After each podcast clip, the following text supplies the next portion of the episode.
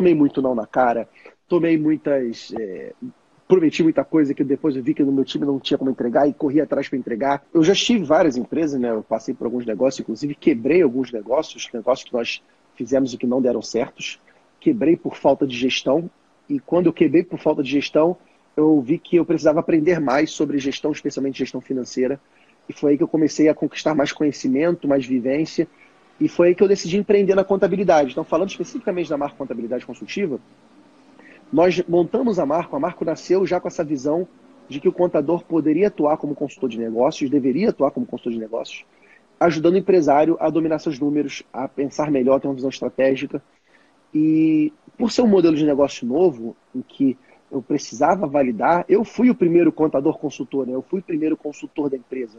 Então eu meti a mão na massa, eu fiz a coisa acontecer, eu atendia os clientes, eu fazia visita comercial, eu conquistava esses clientes, tomei muito não na cara, prometi muita coisa que depois eu vi que no meu time não tinha como entregar e corri atrás para entregar. Enfim, tudo aquele desafio que o pequeno empresário vive.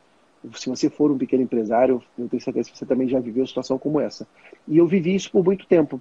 Botando a barriga no balcão, sentindo o calor do chão da, da, da fábrica, a coisa acontecendo, eu tive a oportunidade de modelar os processos. Aí eu acho que é um ponto importante.